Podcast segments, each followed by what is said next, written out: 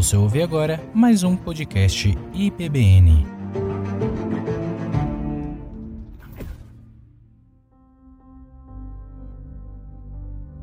Graças e paz, meus irmãos, amém? Como é bom estarmos aqui, nosso primeiro domingo do mês da juventude. Sejam muito bem-vindos. Vocês são visitantes, vocês que vêm é, sempre, pessoal que está aí na live, nos acompanhando, sejam muito bem-vindos. Que o Senhor nosso Deus possa falar aos nossos corações, amém? É, nós vamos usar como base, durante todo esse mês, um livro que ele é fantástico. A gente veio estudando cada vez mais e todos que estão é, ali estudando, se aprofundando nesse livro, fala essa frase. Esse livro, ele é muito rico. A gente vai usar como base o livro de Hebreus. Esse livro de Hebreus, ele é um livro fantástico, viu?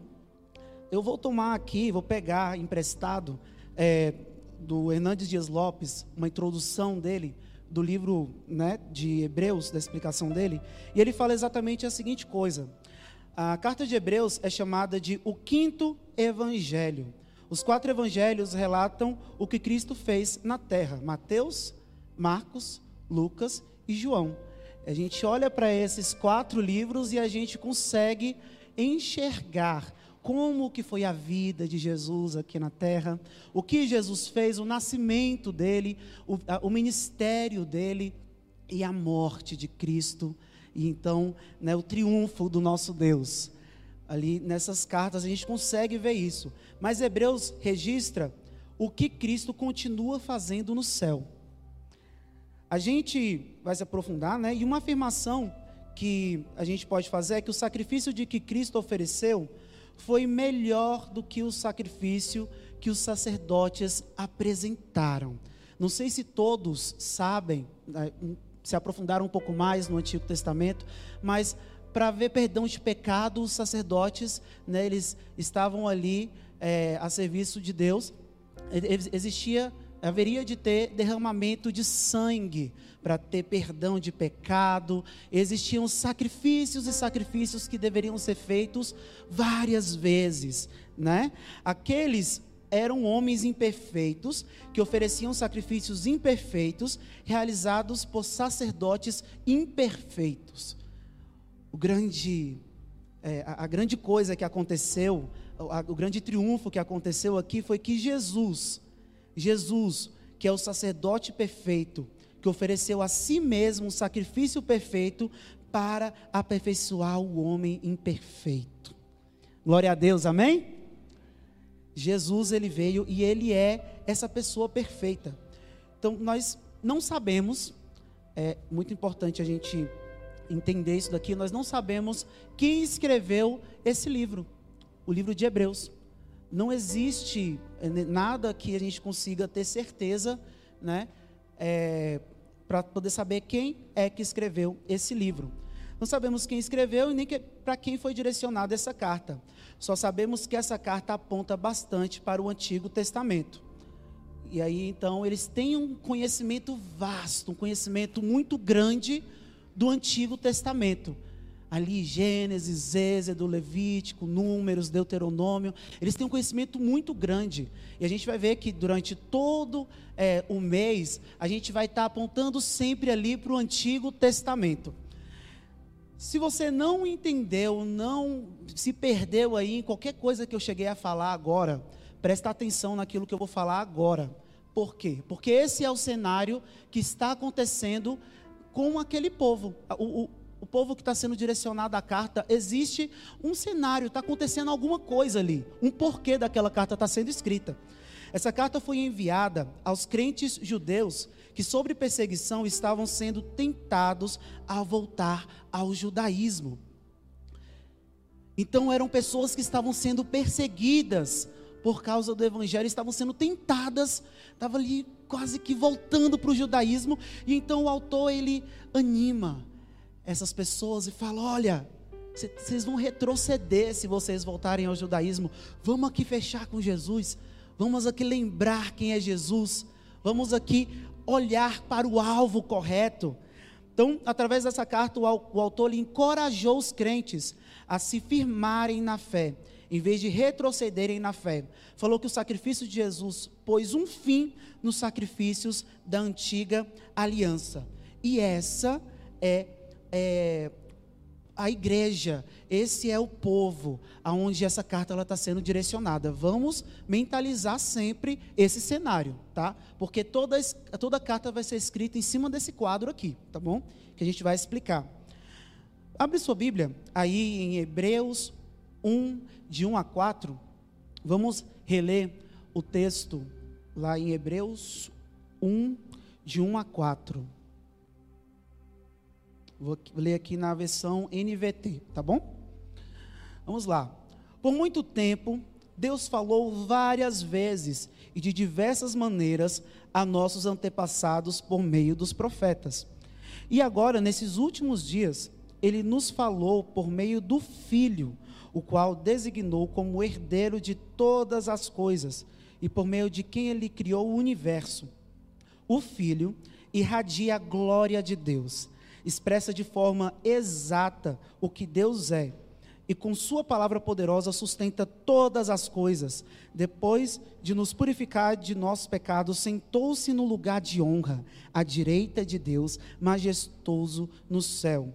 O que revela que o Filho é muito superior aos anjos e o nome que ele herdou superior ao nome deles. Vamos fechar os nossos olhos? Santo Deus e eterno Pai, nós te louvamos.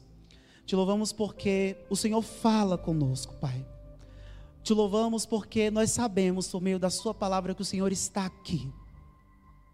Nós sabemos, Pai, nós louvamos ao Senhor. Nós reconhecemos, Pai, que o Senhor é Deus dos deuses, é o Senhor dos senhores. Não existe nada, Pai, que, que nos satisfaça senão o Senhor em nós. Santo Deus, eu te peço, Pai, fale com a sua igreja e que em nome de Jesus o Senhor possa nos direcionar conforme a tua vontade. É isso que eu te peço, Pai, e desde já te agradeço. Em nome de Jesus, amém. Temos hoje muitas vozes para ouvir. Existem muitas pessoas que falam e a gente consegue ouvir a mensagem que elas querem transmitir. Nós temos o jornal que transmite mensagem para a gente, é uma voz. Temos programa, programas de TV, as redes sociais. É muito fácil ter voz hoje, né? Só você fazer ali uma conta em um Instagram, uma conta ali em alguma coisa e você consegue ter voz. Você consegue ter voz com as pessoas que estão à sua volta. A gente ouve muitas coisas, né? Muitas vozes que direcionam a quem diz de forma errônea que vários caminhos levam até Deus e não é verdade, nós sabemos disso. Então, várias vozes nós conseguimos ouvir aí no nosso dia a dia. E o que nós temos que ter em mente é que Deus nunca deixou de falar comigo e com você. Amém? Deus nunca deixou de falar com a gente. E aí, o livro de Hebreus, esse autor, ele nem se apresenta, ele já vai direto ao ponto. E ele fala: por muito tempo Deus falou várias vezes e de diversas maneiras a nossos antepassados por meio de, dos profetas. Então Deus nunca se calou. Deus ele fala. A, a, gente pode ver na palavra de Deus que Deus ele, já, ele se revela, ele fala com a gente por meio da natureza, ele fala com a gente por meio da consciência, por meio de diversas situações. Deus fala com a gente. E ele fala por meio de pessoas. Quer ver? Algumas pessoas aqui que Deus ele usa para falar com a gente, que é Telma, pastor Marcelo, pastor Cleiton, Rafael Magalhães, Andrei, meu pai, o irmão João, Clés, várias pessoas nós podemos enxergar que por meio delas a gente consegue ouvir a voz de Deus. Ele usa pessoas, não é verdade? E quantos aqui já ouviram a voz de Deus por meio dessas pessoas? Nós ouvimos a voz de Deus, Deus ele não se cala. E naquele tempo tinha para aquele povo os profetas. Os profetas falavam com aquele povo. né, eram pessoas importantes para aquele povo, até porque eles eram a voz de Deus aqui na terra. Olha só um exemplo. Lá em 2 Samuel 12:1 fala sobre um profeta, o profeta é, Natan. Ele falou com um rei. Um rei a gente imagina a figura de alguém poderoso, alguém que pode ferir a, a quem ele quiser. É uma pessoa que ela tem a ousadia de fazer o que ele quiser. E quem é esse rei? Rei Davi. Todos aqui conhecem essa história, então eu vou só passar por cima, porque esse profeta Natan chegou até Davi e chegou com uma historinha assim: olha, existiu um cara rico e um cara pobre. O cara rico ele tinha várias ovelhas e o rapaz que era pobre tinha só uma ovelhinha, né? Depois aconteceu um momento onde a pessoa, o cara rico, ele olhou para, para a ovelha do cara pobre e acabou matando aquela ovelha, que era a única que aquele rapaz pobre tinha. E aí então, é, Davi, ele olhou para aquela história e falou: Não, como assim esse cara merece ser o quê? Punido. Ele merece a punição. E ele falou várias coisas ali. E Natan, ele apontou para aquele rei tão poderoso e falou: Esse aqui que eu estou falando, Davi, é você. Você que está ali de olho na mulher dos outros. Deus ele fala. E esse rei que é tão poderoso, ele só restou a ele falar: pequei contra o Senhor. Não importa quem você é, Deus fala com você, Deus fala comigo. Não importa o status que você tem, Deus ele fala conosco. E o que nos resta é falar: eu reconheço que o Senhor é o Deus da minha vida e eu pequei contra o Senhor. Me perdoe.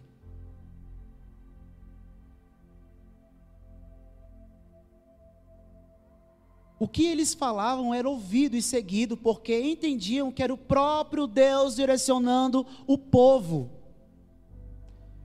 O autor diz que Jesus é superior aos profetas. É como começa o, o primeiro capítulo de Hebreus. Fala que ele é superior aos profetas, ele está acima de todos e tudo, assim como a gente cantou aqui, né?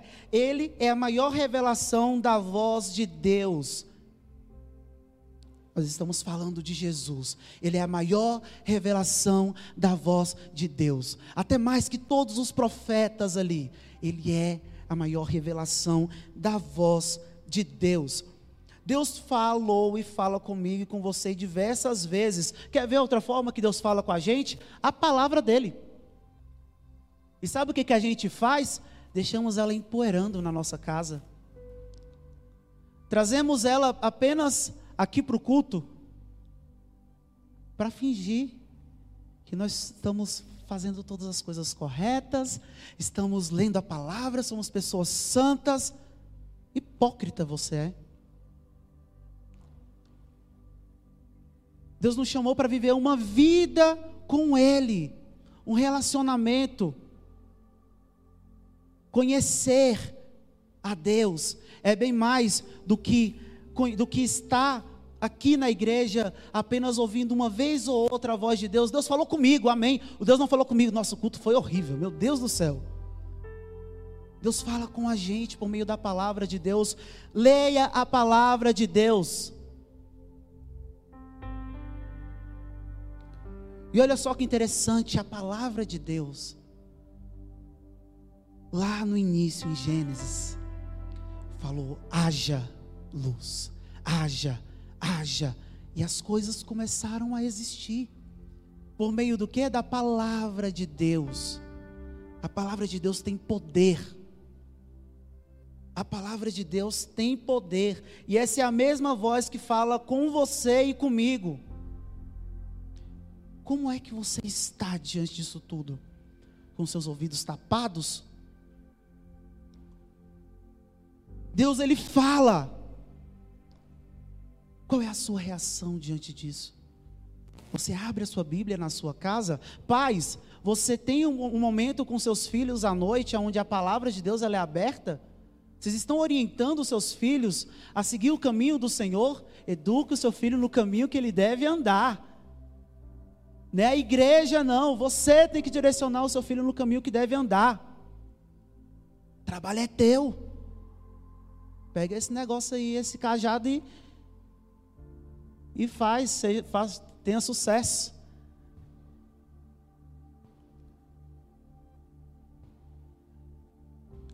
Não queremos escutar a voz de Deus, ela é insignificante às vezes. E uma afirmação é que a gente pode fazer é que se a voz de Deus não te direciona é porque você não está nele. João 10, 27 fala: Minhas ovelhas ouvem a minha voz, e eu as conheço, e elas me seguem. Minhas ovelhas ouvem a minha voz. Você tem ouvido a voz de Deus? Vamos para o segundo? Vai ser rapidinho aqui. Hebreus 1, 2 vai falar bem assim: olha, e agora, nesses últimos dias, ele nos falou por meio de quem? Do Filho. Ele falou por meio de quem? Ele falou por meio do Filho, do próprio Filho. Não existe algo a mais a se mostrar. Não existe uma revelação maior de Deus para nós. Tem uma música que fala, né? O melhor de Deus ainda está por vir. Mentira! O melhor de Deus já veio. Jesus veio ao mundo. Amém? Jesus veio ao mundo. E por meio dele nós temos um motivo de maior felicidade. Porque por meio dele nós podemos ser salvos. Ele é o caminho, a verdade, a vida. E ninguém vai ao Pai senão por Jesus. Ele é e o legal é que quando a gente olha para a história, a gente percebe que Jesus dividiu a história. A gente tem aí um antes de Cristo e um depois de Cristo. Olha só a importância de Jesus. Ele conseguiu dividir a história no meio. E ele dividiu também, ele também inaugurou um novo tempo. Que tempo é esse? O tempo da graça. A graça ela existiu só depois de Jesus, Tiago? negativo. A graça ela sempre existiu, mas por causa de Jesus. Uma coisa que Jesus que o Israel na pregação dele ontem falou é que as pessoas elas é, criam na, no Cristo que havia de vir. E nós cremos no Cristo que já veio. É o mesmo Cristo. É o mesmo. Não precisamos de outro. Ele é perfeito. Jesus é perfeito.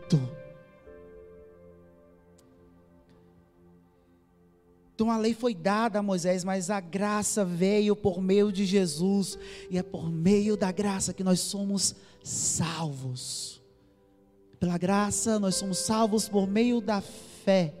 Isso não vem de nós, mas é dom de Deus não vem de obras para que ninguém se glorie. Thelma fez um bom trabalho, que eu estou vendo algumas pessoas aqui, ó, só abrindo a boca, falando o versículo. Glória a Deus. Glória a Deus. Não só Thelma, né? O versículo depois cai. É um versículo assim que a gente usa como base para entender o, qual é a vontade de Deus para nós, né? Então, o que, que Jesus causou no mundo? Ele se tornou tudo para nós. Tudo.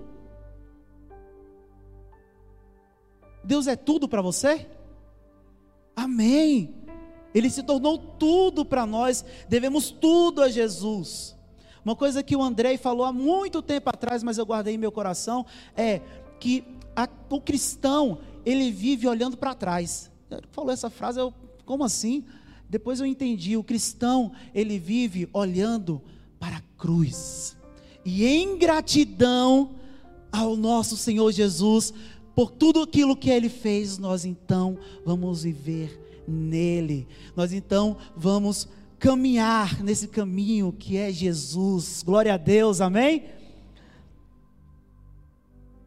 E logo depois, lá para o meio de Hebreus 1,2 fala: E ele designou como herdeiro de todas as coisas, Deus designou o seu filho como herdeiro de todas as coisas. E quando a gente olha para essa palavra, o que é herdeiro? Herdeiro é aquele que toma posse daquilo que era do pai. Herdeiro é isso. A gente olha lá para João 6,37 e fala: Contudo, aquele que o Pai, aqueles que o Pai me dá, virão a mim e eu jamais os rejeitarei. Aquele que, contudo, aquele que o Pai me dá, virão a mim e eu jamais os rejeitarei. Você está em Cristo? Você jamais será rejeitado jamais será rejeitado. Lá no finalzinho lá de Hebreus 1:2 fala: "E por meio de quem criou o universo". Quando a gente olha lá para João 1, de 1 a 5, lá fala assim: olha, no princípio, aquele que é a palavra já existia. A palavra estava com Deus e a palavra era Deus. Ele existia no princípio com Deus. Por meio dele, Deus criou todas as coisas e sem ele nada nada foi criado. Aquele que a palavra possuía a vida e a sua vida trouxe luz a todos. A luz brilha na escuridão e a escuridão nunca conseguiu apagá-la. A escuridão nunca conseguiu apagar essa luz. Nunca. E jamais vai conseguir. É nesse Deus que nós estamos. É esse o Deus que nós servimos. É esse o Deus que nós tanto conhecemos e seguimos. Então, por meio dele, o universo foi criado. Já vamos aqui para Hebreus 1,3. Vamos só até o 4, estou quase acabando no meio do sermão já, viu? O filho irradia quando a gente fala para essa palavra irradia, eu vi no dicionário é propaga, espalha. O Filho irradia a glória de Deus, expressa de forma exata o que Deus é. Você conhece a Deus quando você olha para o Filho. Você conhece como Deus age quando você olha para Cristo. O filho se parece com o pai, porque ele é a expressão máxima de Deus. Quer saber como é Deus? Olha para Cristo. Então, veja a vida de Jesus, é assim que Deus é. Olha só, todas as atitudes de Jesus, que Jesus tomou são as de Deus. Olha, ele, por exemplo, perdoou a mulher adúltera. Ela merecia ser apedrejada mas ele perdoou aquela mulher adúltera. Ele comeu na casa de Zaqueu, ele roubava a galera, era cobrador de impostos, né? Ele, ele roubava, mas Deus ali esteve com ele na casa dele. E ali houve transformação. Ele mudou completamente a vida de muitos à sua volta e continua mudando a vida de pessoas. Deus mudou a minha e a sua vida para a glória de Deus. Mas Jesus era contra a corrupção dos religiosos também. Você é corrupto? Não, Tiago, é isso. Jamais. Isso não, não passa nem aqui perto. A gente tem se corrompido rompido com o mundo, querendo se parecer com o mundo. Na classe de hoje a gente falou sobre o mundanismo. Queremos trazer o mundo para dentro da igreja, para dentro da nossa vida, ou então temos máscaras. Olha só, na igreja eu estou com a minha Bíblia debaixo do braço, está tudo certo, eu sou um santo. Fora da igreja, só quem mora com essa pessoa conhece. Você é cristão só na fala ou suas atitudes demonstram que você é filho de Deus? Porque Deus era contra a corrupção dos religiosos. Ele era contra os que queriam se aproveitar dos fiéis. E ele ali, né, em João, a gente pode ver que ele saiu derrubando tudo. Falou: "Ei, o lugar, a casa de Deus não é para isso aqui não".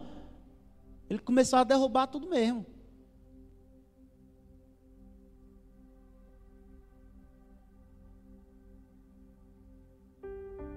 Não podemos fazer esse tipo de coisa, nos aproveitar das pessoas. Aqui não é lugar de se brilhar. Deixa Deus no centro da sua vida.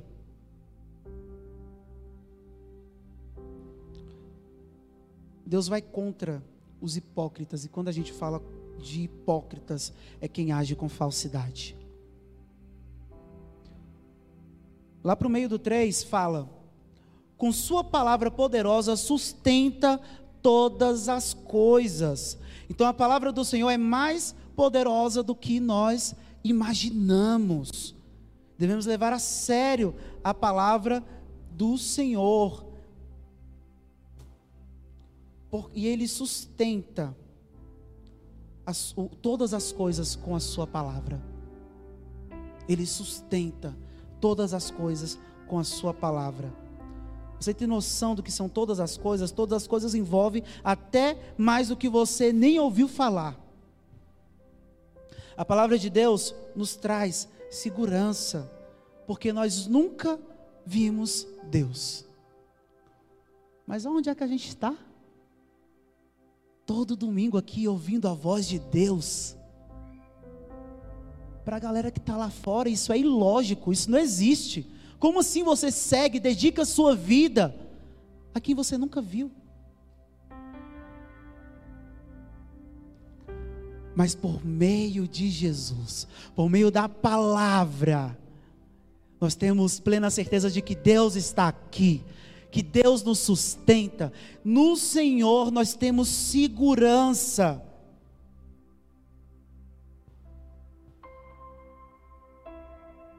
A fé vem pelo ouvir e ouvir a palavra de Deus. A palavra do Senhor é mais poderosa do que nós imaginamos. Lá em, no finalzinho, lá pro, quase no final ali do 3, fala: depois de nos purificar dos nossos pecados. Ei, eu tenho uma notícia uma notícia excelente para você. Jesus te purificou de todos os pecados. Amém? Não é um pecadinho ou outro. Não. Deus te purifica de todos os pecados. Vamos lá ali, ó, para Romanos 8:1 fala assim, olha, agora, portanto, já não existe, já não há condenação nenhuma para os que estão em Cristo Jesus. Não existe condenação. Todos os seus pecados do passado, do presente e do futuro foram perdoados. Não existe, não existir é ser eliminado da conta. Não existe, mas é para quem está em Cristo Jesus. Você está, você permanece em Cristo Jesus. Às vezes algumas pessoas olham para isso e falam: pronto, então se não tem nenhuma condenação, eu vou pecar, vou fazer tudo ali na minha vida, tá tudo certo.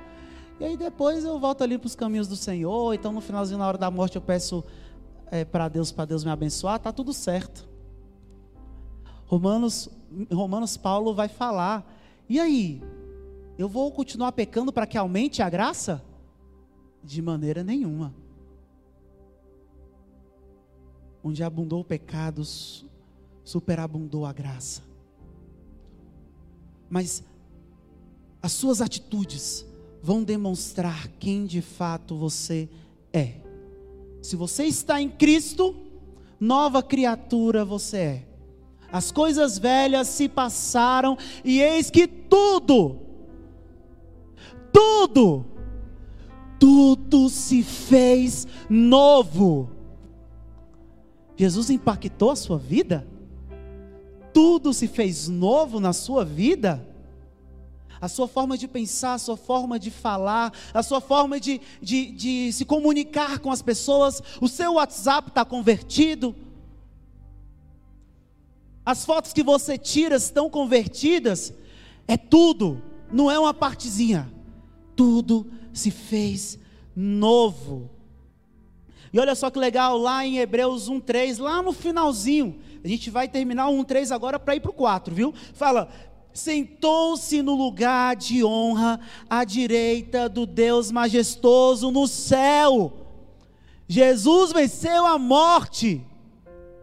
Ele morreu, mas nós temos esperança em Jesus. Ele não está sem fazer nada ali, ah, foi esquecido. Não, ele está no lugar de honra, à direita do Deus majestoso no céu. Jesus nasceu, cresceu, viveu e morreu com o objetivo de morrer por nós. Mas não acaba aí. Jesus venceu a morte, está sentado no trono à direita de Deus.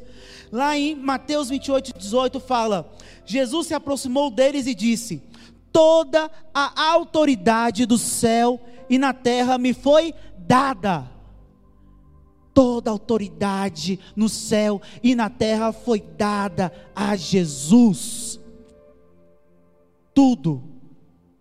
Ele ainda fala: E eis que eu estou convosco até a consumação dos séculos. A voz de Deus nós conseguimos ouvir porque Ele está aqui. Ele faz parte de nós. Ele não é só uma parte da nossa vida. Quando nós aceitamos a Cristo, Ele é tudo, se torna tudo em nós. Jesus é tudo em você? Lá no acampamento a gente teve uma peça aonde tinha um banco e ali então é, a, uma pessoa da peça foi entregar o banco para Jesus e sempre tomava aquele banco de volta, queria sentar naquele banco, e, mas antes tinha tanta certeza que era para entregar para Jesus mas quando acontecia alguma coisa, eu quero tomar o controle das coisas. Eu quero sentar nesse banco. E no final, o resultado foi que a pessoa revelou: Eu não consigo entregar o banco para você. Você consegue entregar o banco das suas decisões a Deus? Quando acontece diversas situações na sua vida, a gente está falando aqui é, de um povo que está sofrendo aflições. Nós sofremos aflições, temos momentos de angústia, sim nos momentos onde tudo está se perdendo, em quem você confia? Em Deus ou em você? Quem é o centro da sua vida? Porque Jesus é o Senhor e Rei acima de todos, acima de tudo está o Senhor entronizado. Jesus não é qualquer um, Jesus é Deus. Vamos agora então para o 4, que é o último que a gente vai ler hoje, de Hebreus, que fala assim: O que revela que o filho é muito superior aos anjos. Aqui a gente vê tem um negócio aqui incompleto, parece uma frase incompleta, né? O que revela? Como assim?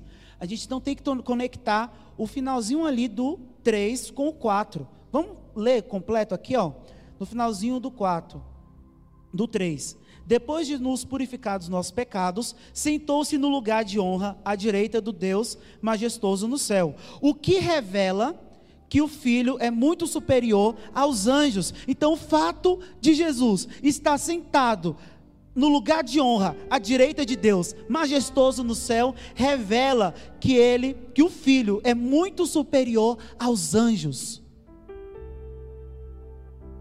ele começa a falar ali, né? Deus, existiam os profetas, Jesus é superior aos profetas.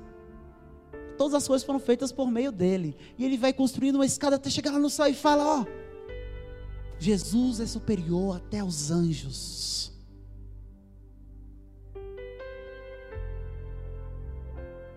Essa superioridade veio do nome que ele herdou. O que, que pode ficar à direita de Deus? o sol, a criação. Algo muito forte como o buraco negro. Não. É o Senhor Jesus.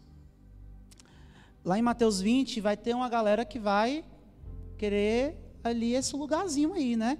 lá em, em, Mateus 20, 20, 21, fala assim: olha, então a mãe dos filhos de Zebedeu veio a Jesus com seus filhos. Ele se ajoelhou diante, é, ela se ajoelhou diante dele, a fim de lhe pedir um favor. O que você quer? perguntou ele. Ele respondeu, ela respondeu: Por favor, permita que no seu reino meus dois filhos se sentem em um lugar de honra ao seu lado, um à sua direita e outro à sua esquerda. A gente não fala, mas a gente às vezes parece que quer fazer a mesma coisa que esses dois aí. Você vê o nível de vaidade que o ser humano ele consegue se dobrar.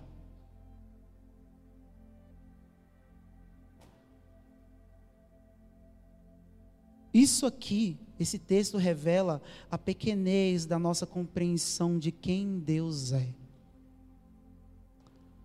Nós somos muito pequenos. Estava conversando com o pastor no discipulado, a gente estava mentalizando, né? Imagina a gente, a gente amplia, a gente vê todos os continentes, a gente vê tudo, a gente amplia, a gente consegue ver ali o planeta pequenininho. A gente amplia, a gente vê as estrelas, a gente vê os planetas, a gente amplia, a gente vê o sol junto, a gente amplia, vê a Via Láctea, a gente vê várias coisas. Olha o tamanho que a gente ficou. Quando eu olho para o universo, entendo que quem criou o universo foi Deus. Vocês conseguem imaginar o tamanho de Deus? Nós somos muito pequenos, miseráveis, não merecemos nada. E mesmo assim, o Deus encarnado veio ao mundo para morrer por mim e por você. Não merecemos nada além do inferno. Mas Deus nos deu tudo por meio do seu Filho.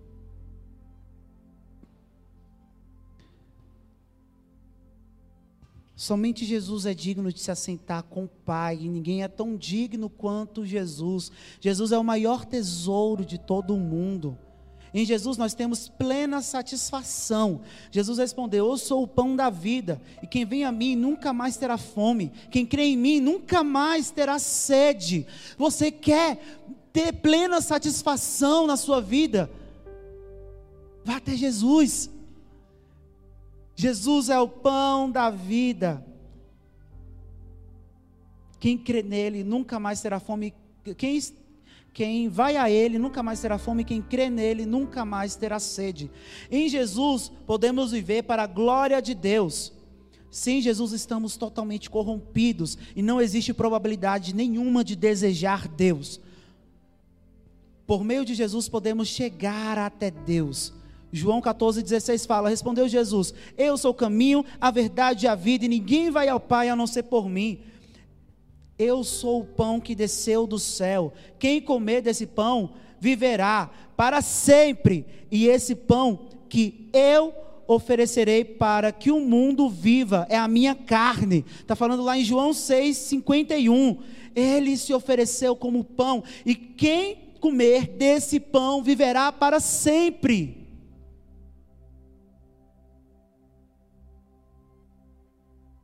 Para todos sempre na presença do Pai. Glória a Deus. E quando a gente ouve esse tipo de mensagem, uma mudança total de tudo que nós somos deve acontecer. Essa, essa mensagem transforma a nossa vida. Não existe a mínima probabilidade de você ter um contato com Cristo não ter mudança, um relacionamento com o Pai. Se você não mudou, você não é filho, você não conhece a Deus, não conhece, é, está perdido e precisa aceitar a Jesus. Você não tem plena satisfação em Jesus? Você não oferece o banco das suas decisões para Jesus e deixa nas mãos dele? Muito provavelmente você ainda precisa conhecer Jesus. Aquele povo, voltando lá para o início do sermão, aquele quadro que a gente pintou, aquele povo ele estava sofrendo perseguições, estava ferido fisicamente, emocionalmente. E você, como é que você está? Quais são as aflições que você tem passado? O que tem acontecido na sua vida que é tão doído?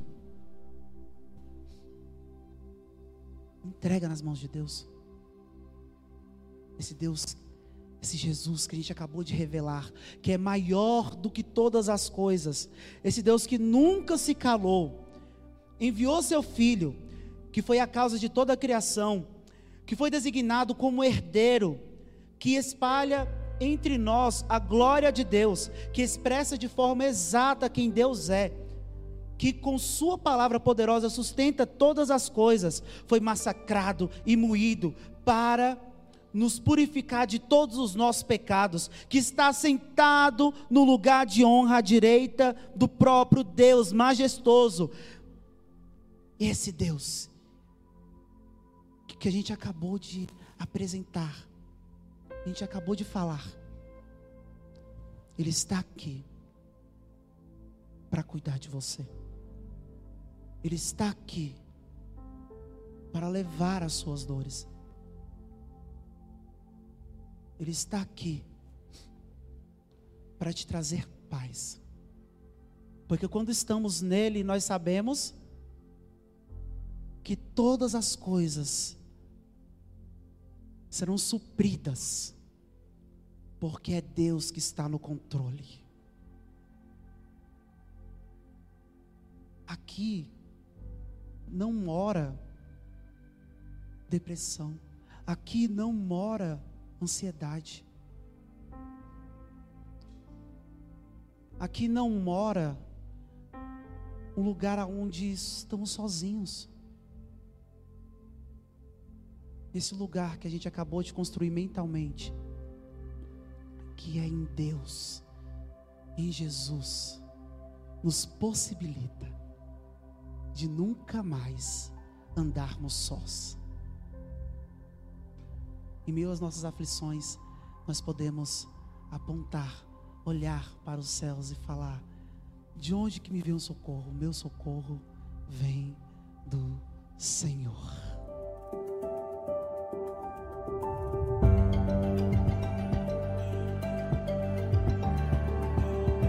Você ouviu um podcast IBBN.